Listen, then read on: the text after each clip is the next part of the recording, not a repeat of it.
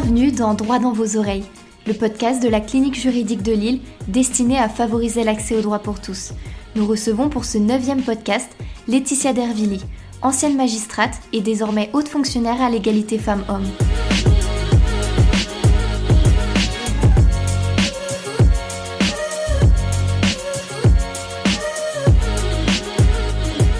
Pour cette rubrique, nous vous proposons plutôt une capsule qui va être tournée vers la lutte contre les violences subies par les femmes.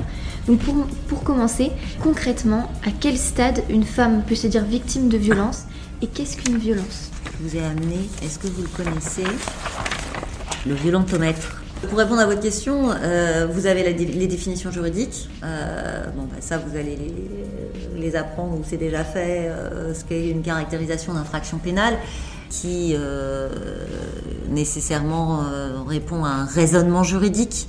Euh, des éléments probatoires, c'est quoi la violence volontaire, euh, des différentes qualifications euh, qui recouvrent euh, la violence dite conjugale, la, violence au sein du couple et la violence intrafamiliale, euh, physique, ça c'est communément euh, admis, avec des gradations qui se fixent selon les ITT, incapacité totale de travail, plus ou moins 8 jours, euh, jusqu'au euh, meurtre, effectivement, où euh, on est sur de l'intensité physique, d'agression physique. Aujourd'hui, enfin, euh, la violence, euh, la violence conjugale, la violence faite aux femmes en particulier, c'est tout le reste. Et c'est là où, enfin, le droit rejoint ben, ce qui se passe vraiment dans la vie des femmes. Les violences psychologiques, elles sont appréhendées par notre droit pénal. Les violences psychologiques, euh, bah, c'est quoi? C'est ce qu'on appelle l'emprise, et puis comment les caractérise. Et c'est ce qui est le plus difficile. Euh, on peut fixer une ITT, évidemment, psychologique. On fait euh, appel à des experts qui vont dire elle est totalement traumatisée, elle est totalement sous emprise, et du coup, elle est privée de ses libertés quotidiennes. Euh, on l'appelle aussi contrainte coercitive depuis l'auteur, qui... Alors, l'emprise, c'est depuis la victime qui est sous emprise et incapable de dire stop à ce dont elle ne veut pas, c'est en lien avec son consentement. Là, vous pouvez faire le lien avec les violences sexuelles, j'y reviendrai, euh, mais surtout euh, incapable de dire non à une violence et incapable euh, de reconnaître même cette violence. Et c'est là où la société, et donc la justice, est là pour dire il y a violence. Et toute la société pour signaler qu'il y a violence. Donc violence économique, violence administrative. Euh, vous avez donc euh, des violences à l'égard des femmes qui sont totalement protéiformes, qu'il faut savoir identifier. Les professionnels sont formés, les magistrats, mais pas que seulement les magistrats, tout le monde doit être plus ou moins formé et vous avez des ressources aujourd'hui euh, qui permettent, dès le plus jeune âge, parce que euh, il faut qu'un enfant garçon ou fille sache répondre à c'est quoi une violence. C'est quoi une violence? C'est subir un comportement d'un agresseur et c'est pas forcément visible par des coups et par une violence physique, la violence verbale. Vous avez des stades qui se traduisent juridiquement euh, par des seuils de gravité et des peines plus ou moins lourdes. Le harcèlement, euh, mais le harcèlement répété peut avoir des conséquences traumatiques bien plus importantes qu'une baffe, qu'une gifle, euh, effectivement, et qu'une simple violence physique. Donc ça, c'est extrêmement important de mesurer ces gradations et de savoir les, repérer. Moi, je trouve que Violentomètre, il est extrêmement bien fait dans sa vie quotidienne de femme. Et un magistrat aguerri, spécialisé comme moi pendant des années dans la violence euh, faite aux femmes, je me prends moi, mais, tout le monde, euh, peut ne pas repérer dans sa vie personnelle. euh, Est-ce que si un jour on est tous confrontés, susceptibles d'être confrontés à des situations où on a du mal à se positionner et comment on s'arme pour dire non, etc. Donc ça, c'est euh, c'est important. C'est la, la réponse est complexe. Hein. Est-ce qu'il y a une sorte de, de- de schéma qu'on retrouve justement dans, dans les violences euh, et qui peut peut-être permettre euh, à ceux qui nous écoutent de l'identifier et de, de savoir que peut-être sans le savoir ils sont dans, dans ce schéma? Euh, il faut euh, bien sûr, les, professionnels euh, en charge d'établir des violences, de les sanctionner et de les protéger, euh, peuvent repérer par expérience et comparaison de situations toutes individuelles des schémas prégnants qui se retrouvent et qui nous permettent justement d'accompagner une victime et de dire ben là, attention, là, vraiment alerte, là, danger. Donc c'est exactement identique aux situations de danger en matière de maltraitance à l'égard des enfants, mais attention au schéma parce que chaque situation est individuelle et il faut donc savoir les individualiser. Oui, on a des éléments très prégnants euh, quand on décrit l'emprise, quid de, euh, de euh, l'interdiction dans le milieu conjugal, dans le milieu intime de sortir, on appréhende des papiers, donc ça c'est plutôt du point de vue de l'auteur, de interdiction de toute vie quotidienne avec l'extérieur, d'isolement, oui, en, de contrôle en fait de, de, de sa vie quotidienne, je parle euh, on a aussi des réactions que l'on arrive à euh, comparer. Ça, ce sont nos études et nos expérimentations euh, d'accumulation de dossiers où, à l'approche d'une séparation, euh, et de l'annonce de la séparation parce que justement la victime ne veut plus, euh, on sait que euh, c'est générateur de violences et notamment des violences les plus graves et de féminicides puisque les études démontrent statistiquement que le passage à l'acte est souvent à rapprocher d'une annonce de séparation, d'une audience même devant le juge aux affaires familiales où l'auteur à répétition ne supportera pas la perte de contrôle et la perte d'emprise. Donc si parmi euh, nos auditeurs, certaines personnes sont malheureusement victimes de, ces violences ou connaissent des proches ou des amis euh, qui, en sont victimes, pouvez-vous revenir sur les possibilités qui leur sont offertes, que ce soit par des associations, justement par le ministère de la Justice, pour les aider et les accompagner? Mmh, bah, Alors, 3919, je pense que maintenant il est assez répandu. Euh, mais le 3919, c'est quand même, il faut que la victime soit à un stade à mon avis d'accompagnement, enfin en tout cas c'est pas à mon avis, c'est qu'on le sait, vous savez on dit qu'il faut 7 à 8 allers-retours mm. pour aller déposer plainte, etc. Euh, l'important c'est euh, l'environnement euh, social qui soit suffisamment mobilisé pour accompagner et répéter auprès d'une victime. il y a la possibilité d'appeler à l'aide par euh, toutes ces structures, ces numéros verts. Euh, euh, vous avez aussi un numéro justice d'orientation, des associations plus d'accompagnement judiciaire pour dire il faut aller déposer plainte, mais avant cela, il y a surtout de l'écoute, et ça, c'est pas la justice, évidemment, c'est tous les partenaires associatifs. Vous avez des réseaux associatifs. Nous, on a des réseaux via France Victimes ou les CIDFF, qui sont les centres d'information, de coordination, et qui sont des réseaux d'orientation des victimes vers des associations spécialisées à l'écoute et à la première prise de parole. Euh, donc c'est cette orientation-là qui est absolument nécessaire. Euh, il faut que l'accompagnant et le premier témoin de ces révélations les connaissent pour dire, euh, parce que c'est des professionnels. Hein. N'importe qui ne peut pas et n'a pas les capacités de dire à une victime, viens, on va ensemble déposer plainte. L'important, c'est le relais vers des spécialisés et des professionnels spécialisés à l'orientation de la victime. Et à la clinique juridique de Lille, le pôle pénal et donc les étudiants cliniciens euh, peuvent justement accueillir des, victimes de violences conjugales, de violences intrafamiliales, de violences sexuelles et sexistes pour leur apporter de l'information juridique gratuite. Comment on peut euh, donner comme, enfin, quels conseils on peut donner aux étudiants cliniciens pour, euh, que, pour favoriser leur prise en charge et que les victimes se sentent écoutées et bien informées? Ce qui est essentiel, je pense, c'est de se positionner dans un rôle d'orientation et d'information. Euh, et euh, que la victime puisse vous identifier comme non pas un interlocuteur qui va euh, la soigner, soigner son traumatisme, la prendre en charge complètement. Ce qui est difficile pour des victimes, on le sait, c'est qu'elle va rencontrer dans son parcours de victime jusqu'à au parcours judiciaire un nombre d'interlocuteurs très différents. et on ne peut pas déterminer par avance, selon un schéma, en qui elle va faire confiance. Ça, euh, c'est très intime et la personne vulnérable dans ces moments de, euh, révélation, euh, ça peut être le premier interlocuteur. Vous ne pouvez pas savoir à l'avance si dans la clinique du droit, cette victime l'a déjà dit à quelqu'un d'autre. Donc il faut avoir ce, j'allais dire presque cette modestie, mais en tout cas cette appréhension collective ne pas se sentir seul quand on recueille une révélation, l'écoute bienveillante. Alors après, soit euh, chacun est plus ou moins curieux pour se former, il y a des techniques, il y a des outils, euh, il y a quand même deux, deux, deux, trois euh, techniques aguerries, mais vous avez surtout une orientation vers des professionnels, hein, des psychologues, des associations qui sont formées, et c'est des formations longues, c'est pas avoir lu deux, trois guides sur la question. Donc il faut rester humble et surtout se dire que c'est pas une responsabilité euh, individuelle, elle est collective, elle est avoir les bonnes informations. Vous avez des outils institutionnels aujourd'hui euh, euh, en main, donc voilà, ça c'est important. Ne pas rester seul avec une confidence. si vous êtes plusieurs dans la clinique du droit, mais c'est ce que on avait développé dans le cas des maltraitances à enfants, quand on faisait ce qu'on appelle les cellules maltraitance à l'hôpital directement, et en fait on, on, est toute une chaîne à intervenir. Euh, et euh, on n'est pas là pour euh, à tout prix déclencher un lien de confiance indéfectible avec une victime.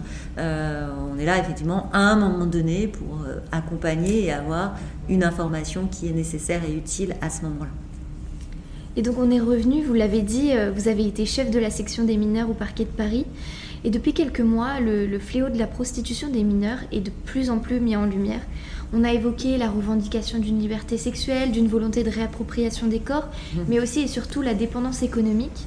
Comment, selon vous, il est possible de prévenir ce phénomène mmh, Oui, alors liberté sexuelle, ça va pas être possible. Hein, pour euh, évidemment moi qui ai consacré de nombreuses années euh, à la lutte contre les réseaux prostitutionnels en France comme à l'international, c'est une exploitation de la femme, la prostitution. Euh, on a, oui, on en parle beaucoup plus, tant mieux, de ce qu'on appelle la prostitution de banlieue pour les zones urbaines et donc rien à voir avec les réseaux prostitutionnels d'exploitation et euh, des décisions et des volontés de euh, jeunes filles et d'adolescentes qui, elles, prennent et prendraient, entre guillemets, l'initiative de recourir à la prostitution pour s'acheter le, sac Vuitton, etc. On le voit dans les dossiers.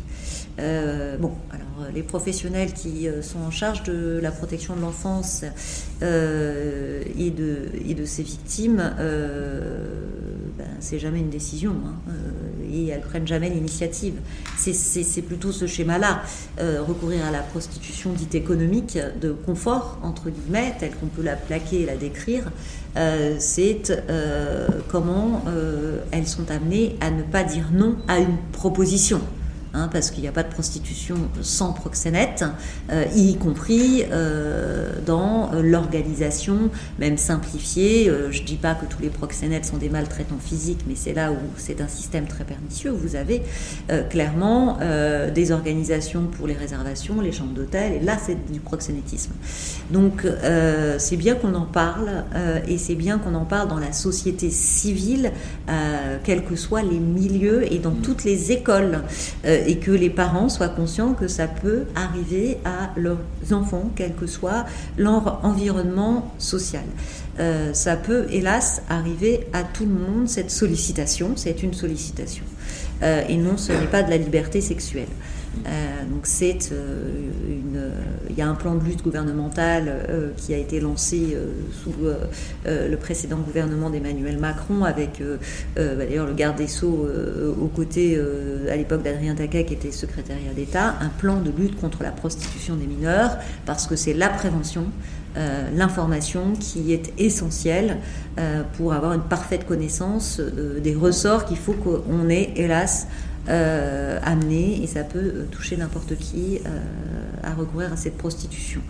et la banalisation, enfin, il ne faut jamais, jamais l'accepter. Et donc on va passer de la prévention à la répression, puisque récemment, euh, la clinique juridique de Lille a eu l'occasion d'interviewer euh, la contrôleuse générale des luttes privation de liberté et le président de l'Observatoire international des prisons.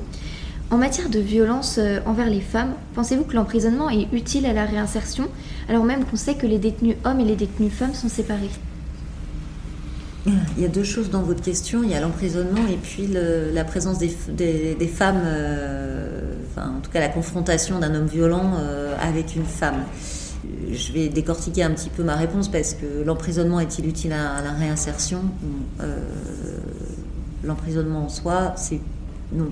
L'emprisonnement lorsqu'il est, et c'est toute la politique évidemment du garde des Sceaux, de considérer qu'une privation de liberté à un instant T doit contribuer dès le début de l'emprisonnement à cette sortie. c'est le but de la condamnation de l'auteur, cette réinsertion, mais ça, vous devez faire un peu de philosophie du droit et de la peine dans, pour ceux qui sont spécialisés dans les parcours droit pénal, le sens de la peine. Euh, c'est une première partie de la réponse et qui, qui, doit être quand même posée comme euh, introduction et contexte euh, avant de venir à, cette confrontation homme-femme, ce qu'on appelle plus aujourd'hui la justice restaurative, mmh. réparatrice, je vais y venir. donc aujourd'hui, les auteurs violents et, et violents conjugaux, on développe des programmes qu'ils soient en prison ou surtout à la sortie, euh, extrêmement renforcée de prise en charge. C'est-à-dire qu'il faut du soin, euh, du soin souvent par rapport à des addictions, puisque la plupart des auteurs, en tout cas ce sont nos chiffres, euh, notamment sur les études des dossiers de féminicide, vous avez euh, un pourcentage extrêmement élevé, auteurs et victimes d'ailleurs, d'addiction, stupéfiants, alcooliques. donc il y a du soin immédiat à tout de suite mettre en œuvre, du soin psychologique, et là, le soin psychologique, il est pluridisciplinaire. Hein. il est sur la prise de conscience du passage à l'acte, comme tout délinquant, mais évidemment avec une spécificité autour de l'intime et pourquoi je m'adresse à cette victime qui est la plus vulnérable, elle est sous la main et puis c'est une violence qui est invisible aux yeux de la société. L'auteur violent dans la rue qui vous agresse n'a pas du tout la même appréhension de son passage à l'acte que celui qui commet ça dans l'intime à la dissimulation de tous. Donc, première étape de prise de conscience de ce passage à l'acte violent, groupe de parole. J'y reviendrai tout à l'heure parce qu'il y a d'autres questions euh, éventuelles sur euh, euh, des dispositifs renforcés où on les isole. Déjà, il faut qu'ils sortent de la maison et puis il faut qu'ils aient sous la main. la justice leur ordonne des contraintes de soins et d'appréhension de ce passage à l'acte pour vérifier et éviter la, récidive. Alors la justice restaurative est une des modalités de euh, prise de conscience, de groupe de parole. Euh, justement, quand on est allé au Québec avec le garde des Sceaux, euh, le ministre de la Justice, on a rencontré, ils pratiquent énormément cette justice, eux chez eux ils l'appellent plus réparatrice, où vous mettez en, dans une même pièce et en échange permanent, enfin en tout cas régulier, des victimes et des auteurs. Alors pas la victime de l'auteur, hein, vous avez pas dans le même dossier en tout cas. Euh, et là, il y a effectivement un travail très nourri euh, autour de la prise de conscience de la position de la victime. Euh, j'y reviendrai parce que vous avez le casque, le casque, de réalité virtuelle qui est une innovation majeure. C'est assez incroyable d'ailleurs, honnêtement, ce que ça produit chez les auteurs. C'est une des modalités c'est euh, à la justice et donc au magistrat en charge d'une situation et d'un auteur de pouvoir déterminer si c'est parfaitement adapté. Attention tout de même, et ça c'est les professionnels qui euh, peuvent euh, l'appréhender, pour les victimes. Vous avez des associations de victimes ou d'aide aux victimes qui vous disent attention à l'usage massif de ce type de mise en en contact de victimes et d'auteurs parce que ces victimes, elles restent victimes à vie. C'est vrai que le fait de rencontrer. Donc tout ça euh, doit être absolument euh, encadré par des professionnels et euh, surtout dans l'accompagnement des victimes qui participent à ce type d'atelier. Et non, les prisons ne sont pas mixtes en France pour compléter totalement la réponse à la question. Et on, ne met pas les hommes et les femmes détenus ensemble. votre question sous-jacente, serait de on pourrait les habituer à vivre ensemble, euh, effectivement. Euh, le stade de la prison est un stade quand même euh, là où la sanction, c'est avant tout l'isolement, l'éviction, et c'est le sens sanction. Et ensuite, c'est quand il y a un travail d'amorcer depuis l'emprisonnement et la privation de liberté que l'on peut commencer à travailler sur euh, la future vie conjugale éventuelle de cet auteur à l'extérieur et la reprise euh, de la vie en société. Mais oui, c'est quand même des étapes euh, un peu différentes. Donc vous venez de l'évoquer, en 2022, l'ENM a expérimenté l'utilisation de la réalité virtuelle, mm. notamment dans les affaires de violence conjugale. Pourriez-vous expliquer à nos auditeurs comment l'expérimentation s'est déroulée et les plus-values de cette technologie dans la prise en charge des auteurs? Oui, alors c'est il y a deux ans, effectivement, la direction d'administration pénitentiaire propose, ils ont un laboratoire de recherche, un laboratoire d'innovation intégré à cette direction du ministère, l'administration pénitentiaire bah, c'est effectivement la, gestion de l'ensemble des établissements et des prisons, mais c'est surtout euh, tous euh, les agents et les conseillers d'insertion et de probation, c'est le milieu fermé, la prison, c'est le milieu ouvert, donc euh, les exécutions des peines en dehors de la prison, avec un suivi depuis le juge d'application des peines, qui délègue le suivi à des conseillers d'insertion et de probation qui sont organisés dans des services SPIP, qu'on appelle, euh, et qui sont en charge effectivement d'évaluer euh, pour les auteurs de violences conjugales la dangerosité euh, et de, préconiser ou non la poursuite du suivi. Le cas de réalité virtuelle, il est confié à des agents SPIP, mais surtout entouré d'une équipe pluridisciplinaire. Vous avez des psychologues, donc des groupes de parole. Qu'est-ce que c'est? Moi, je l'ai vécu puisque au moment où cette expérimentation technique donc c'est un casque virtuel euh, réalité, je pense que vous savez euh, tous à quoi ça, euh, ça correspond, avec un film qui a été élaboré justement par des experts, des psychologues, des psychiatres, vraiment très très de manière pluridisciplinaire, des magistrats, enfin bref, des professionnels de la violence conjugale et de ces dossiers, pour restituer quoi? C'est assez, bluffant et, très impressionnant. Euh, vous mettez ça, ça dure à peu près 10 à 15 minutes, me semble-t-il.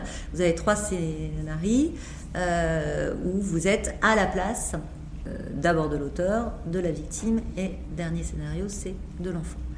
la réalité virtuelle permet de travailler avec l'auteur, non pas seulement sa prise de conscience et sa verbalisation, mais surtout cette identification euh, de se mettre à la place de, la victime. Les résultats sont assez impressionnants parce que ça déclenche en fait des mécanismes qu'ils ne peuvent pas voir sans cette réalité virtuelle et sans le fait de s'asseoir à la place euh, d'une scène où on a une violence qui est soft hein, pour l'instant.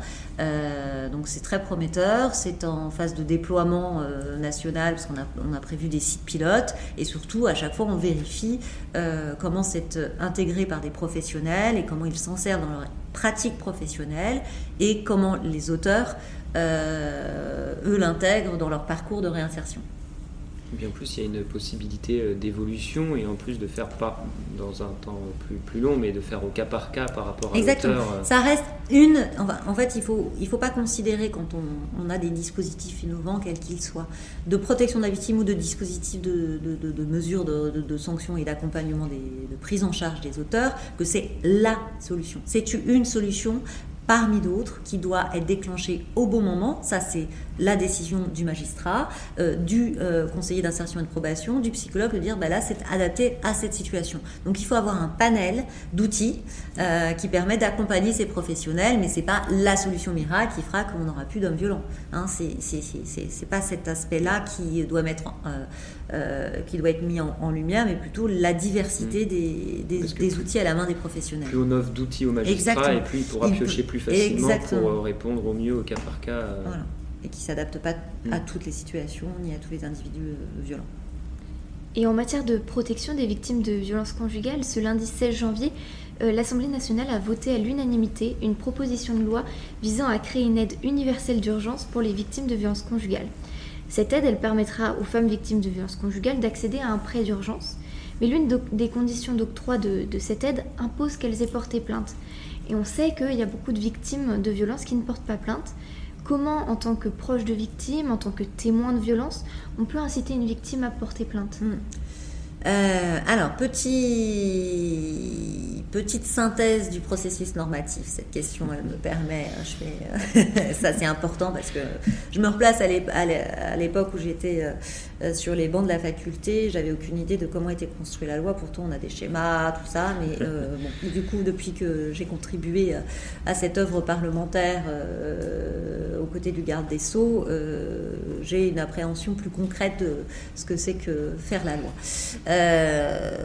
C'est une proposition de loi qui en est à un stade, donc proposition de loi, projet de loi, proposition de loi à l'initiative parlementaire des députés ou des sénateurs projet de loi, hein, je vois les têtes qui...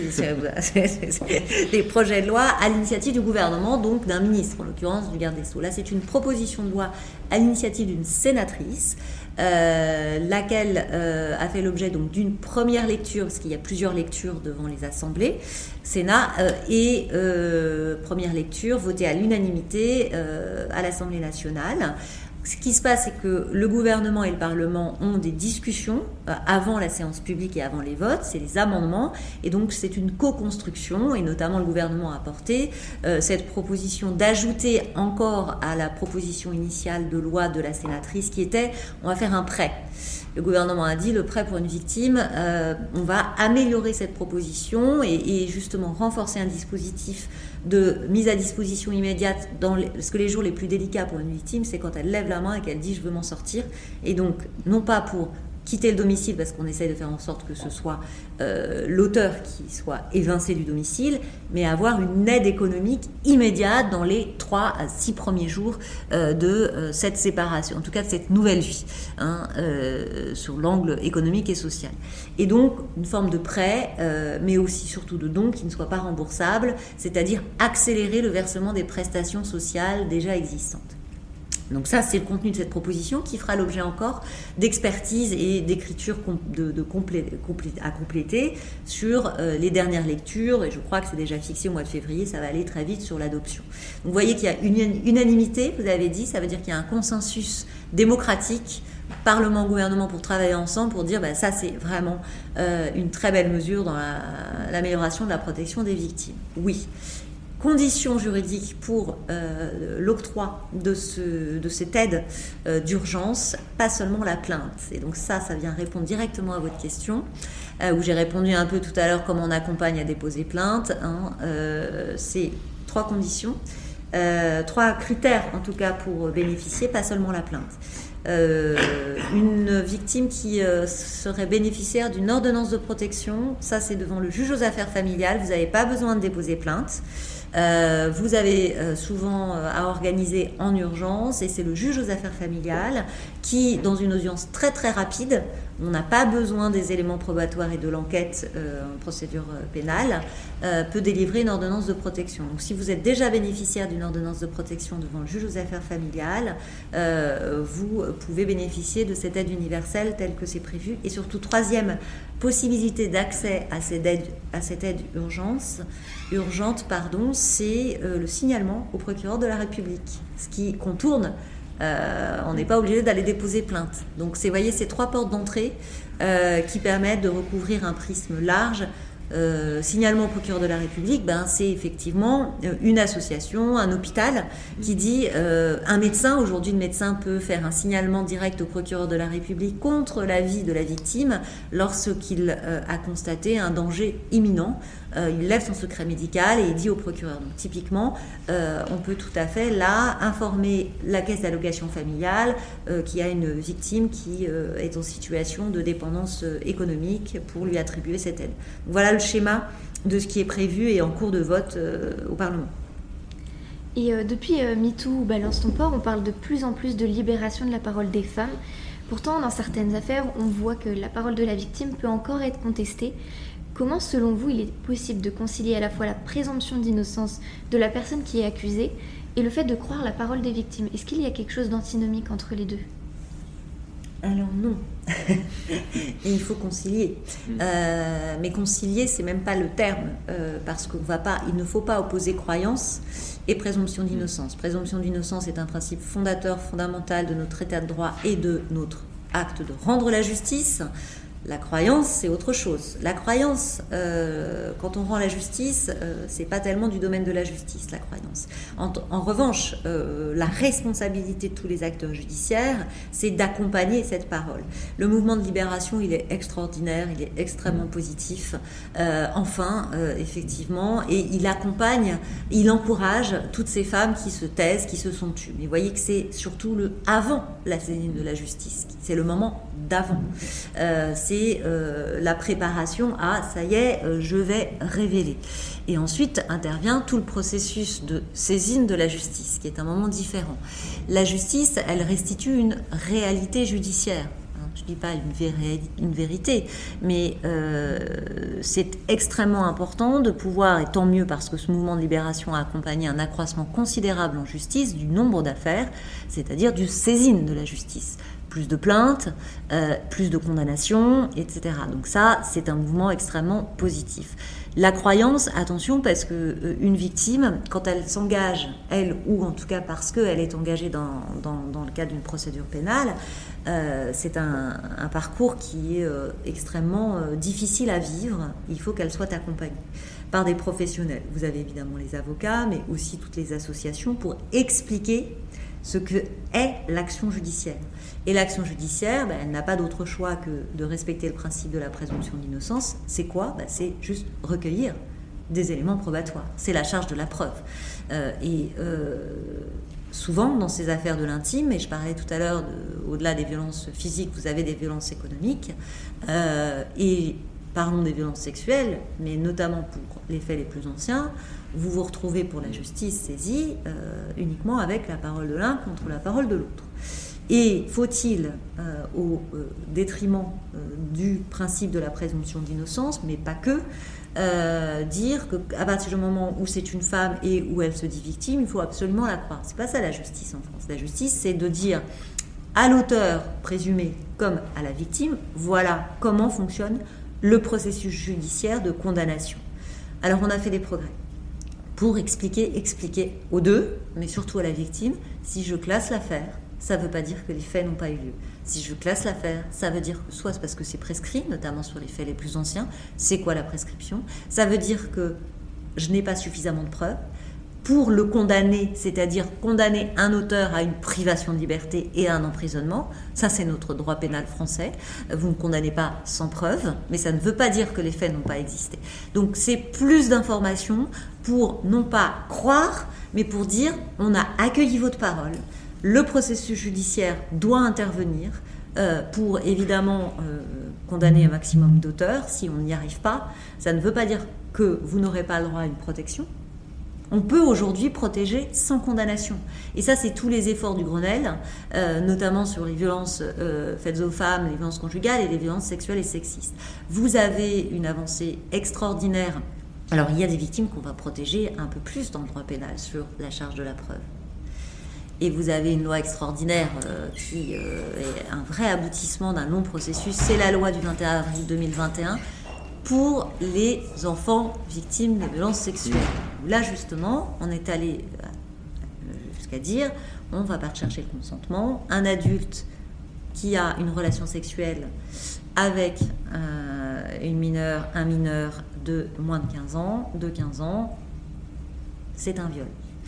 Euh, ou une agression sexuelle s'il n'y a pas d'acte de pénétration. Donc là, vous voyez, on a des euh, équilibres à trouver euh, entre une parole d'une victime, des éléments de preuve pour étayer cette parole et la renforcer pour obtenir une condamnation. Mais ce qui est important, c'est cet accueil immédiat et pérenne pour mettre en œuvre des processus de protection. Alors quand la protection doit aller jusqu'à la privation des libertés de l'auteur, c'est-à-dire de l'emprisonnement ou un contrôle judiciaire, ou tu n'as plus le droit de voir tes enfants, ou tu n'as plus le droit de t'approcher de cette victime, là il faut passer par le respect de nos principes constitutionnels, le contradictoire, les droits de la défense, la présomption d'innocence et surtout des éléments de preuve qui permettent au juge de prononcer une privation de liberté. Donc c'est une réponse que j'espère complète, mm. mais qui doit euh, être, enfin honnêtement, il, la croyance, euh, ça veut dire quoi? La croyance, c'est ceux effectivement qui accueillent une parole. Moi, je, pense que, mais aujourd'hui, on, fait des efforts de formation euh, pour ces, premiers intervenants auprès d'une victime. Évidemment enquêteurs, évidemment associations, euh, psychologues qui doivent pouvoir dire oui, on vous croit pour vous accompagner dans un processus judiciaire. Mais le processus judiciaire, c'est une chose différente. Mm. Bah, merci beaucoup pour euh, vos réponses et on se retrouve bah, tout de suite pour une rubrique dans laquelle nous reviendrons sur les métiers de la justice et notamment sur leur accès et leur attractivité. Merci d'avoir écouté Droit dans vos oreilles, le podcast de la clinique juridique de Lille destiné à favoriser l'accès au droit pour tous. Besoin d'être informé gratuitement sur vos droits ou simplement orienté Contactez-nous par mail à cliniquejuridiquelille.com ou rendez-vous sur notre site internet cliniquejuridiquelille.com.